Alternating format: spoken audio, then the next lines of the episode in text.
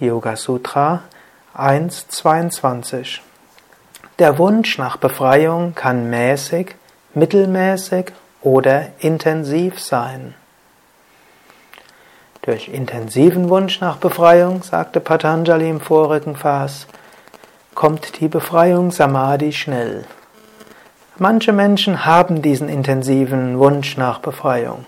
Manche haben ihn nur mäßig, manche mittelmäßig. Egal wie groß der Wunsch ist, er führt dich weiter. Aber wenn der Wunsch groß ist, kommst du schneller zum Ziel. Es ist auch okay, wenn du sagst, hauptsächlich will ich beruflich Erfolg haben und eine schöne Familie haben. Und soweit es mein Zeitablauf zulässt, praktiziere ich noch etwas Yoga, das hilft mir vielleicht langfristig irgendwie. So hast du eine gewisse Basis im Leben. Aber du wirst in deiner Meditation nur schrittweise vorankommen.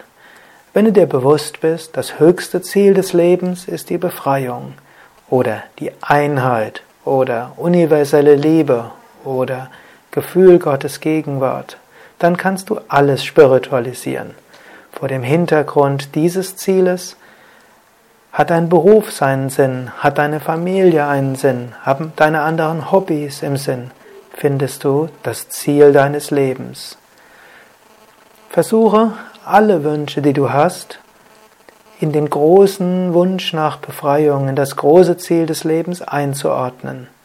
Siehe nicht die verschiedenen Wünsche als voneinander unabhängig an, sondern sieh, dass alle Wünsche, die du hast, irgendwie auch auf das höchste Ziel ausgerichtet werden. Ich wünsche dir dabei viel Inspiration.